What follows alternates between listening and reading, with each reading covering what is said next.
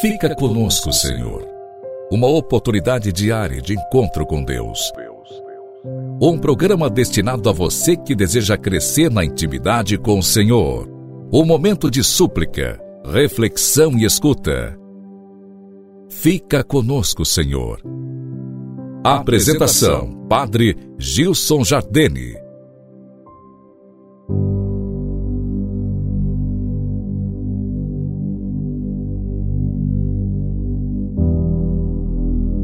Louvado seja nosso Senhor Jesus Cristo, para sempre seja louvado. Seja louvado, Senhor, por tua vida, por sua comunhão conosco nesse programa.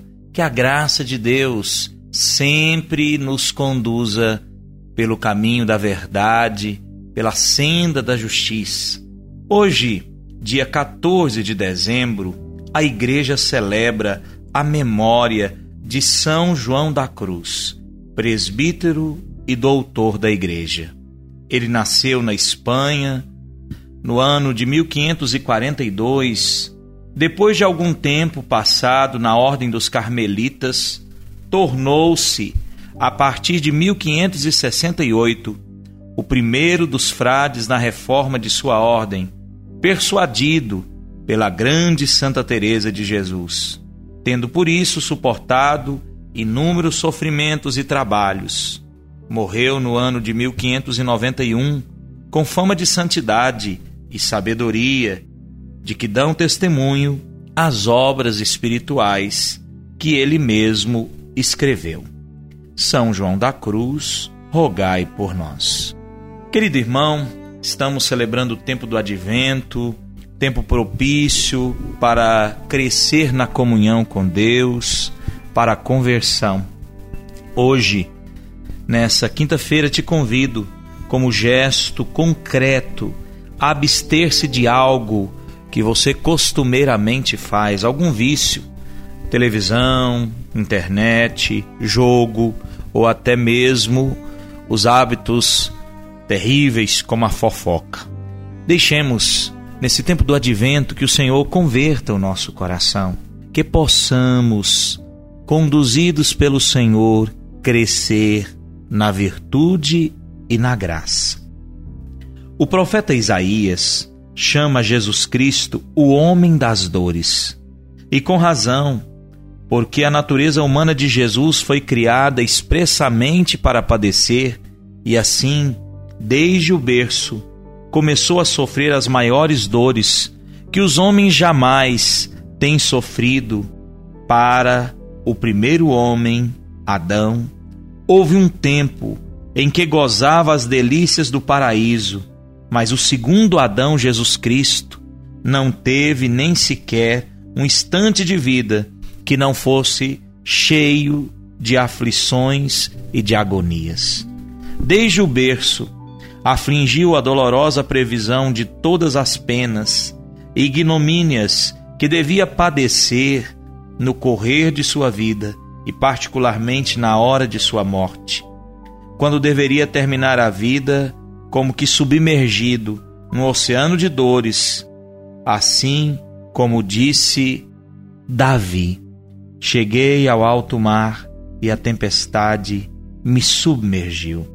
Desde o seio de Maria, Jesus Cristo, nosso Senhor, aceitou obediente a ordem do seu Pai acerca da sua paixão e morte, de sorte que já antes de nascer previu os açoites e apresentou seu corpo para os receber, previu os espinhos e apresentou-lhes a cabeça, previu as bofetadas e apresentou-lhes as faces, previu os cravos e apresentou as mãos e os pés. Previu a cruz e apresentou sua vida. Daí é que nosso Redentor, desde a primeira infância e a cada instante da sua vida, padeceu um contínuo martírio, e cada instante oferecia esse martírio por nós ao Pai eterno. Mas o que mais o atormentou foi à vista dos pecados que o homem havia de cometer, mesmo depois da sua dolorosa redenção. Na luz divina conhecia Jesus perfeitamente a malícia de cada pecado e veio ao mundo exatamente para tirar os pecados. Mas ao ver em seguida o número tão grande de pecados que ainda iam ser cometidos, a angústia que o coração de Jesus sofreu foi maior do que a que tem sofrido ou ainda sofrerão todos os homens da terra.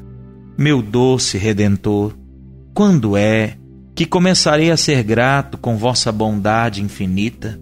Quando começarei a reconhecer o amor que me tendes consagrado e as penas que tendes sofrido por minha causa? Nos tempos passados, em vez de amor e de gratidão, vos paguei com ofensas e desprezo. Meu Jesus, misericórdia, amor meu, perdoai-me.